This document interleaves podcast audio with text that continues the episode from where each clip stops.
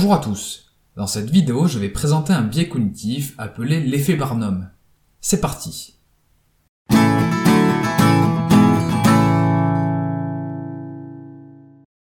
L'effet Barnum, aussi appelé effet Forer, désigne un biais cognitif. Il s'agit de notre tendance à considérer des énoncés généraux sur la personnalité, généralement positifs, comme s'appliquant à soi. Illustrons cet effet par une des expériences qu'il a mises en avant. En 1948, le psychologue américain Bertram Forer soumet ses étudiants à un test de personnalité. Après leur avoir fait compléter un questionnaire, il leur délivre à chacun une description de leur personnalité en se basant sur leurs réponses. Les sujets de l'étude sont alors invités à noter la pertinence de cette analyse sur une échelle de 0 à 5. Les résultats montrent que la majorité des élèves ont trouvé leur description fidèle à leur personnalité. Sauf que, l'exercice était truqué.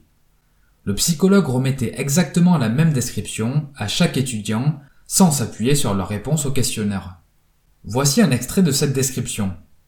Vous avez besoin d'être aimé et admiré, et pourtant vous êtes critique avec vous-même. Vous avez certes des points faibles dans votre personnalité, mais vous savez généralement les compenser. Vous avez un potentiel considérable que vous n'avez pas encore utilisé à votre avantage.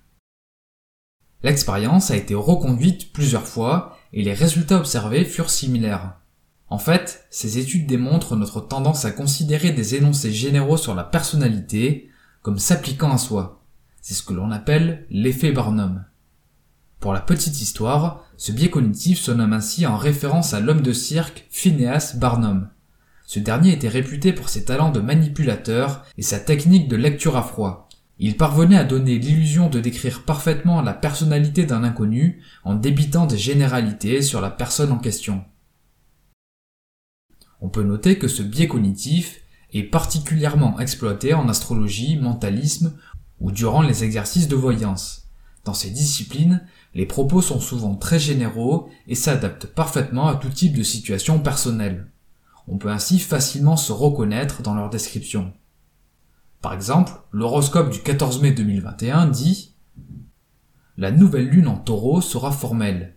Elle demandera de s'engager sur des objectifs concrets. Elle aura l'avantage d'être généreuse pour conclure une affaire. Sa conjonction avec Uranus demandera de saisir la balle au bon pour profiter des opportunités qui se présenteront. Pour aller un peu plus loin, ne pourrait-on pas également étendre cette pratique à la politique? Lors des campagnes présidentielles, les candidats n'ont-ils pas intérêt à faire des discours généralistes, creux qui tombent sous le sens, afin que les citoyens s'identifient facilement à leur discours? Je veux un esprit de conquête, avec des vraies réformes, des vrais changements. Nous le ferons ensemble, mes chers concitoyens. Mais nous le ferons en étant fidèles à ce que nous sommes. Nous avons toujours été un pays généreux, un pays ouvert, un pays qui a été la lumière du monde, et pas le pays de l'obscurantisme. Bref, pour résumer et conclure, on peut retenir que l'effet Barnum est un biais cognitif. Il s'agit de notre tendance à considérer des énoncés généraux sur la personnalité, généralement positifs, comme s'appliquant à soi. Merci pour votre attention. C'était Mr. Fanjo.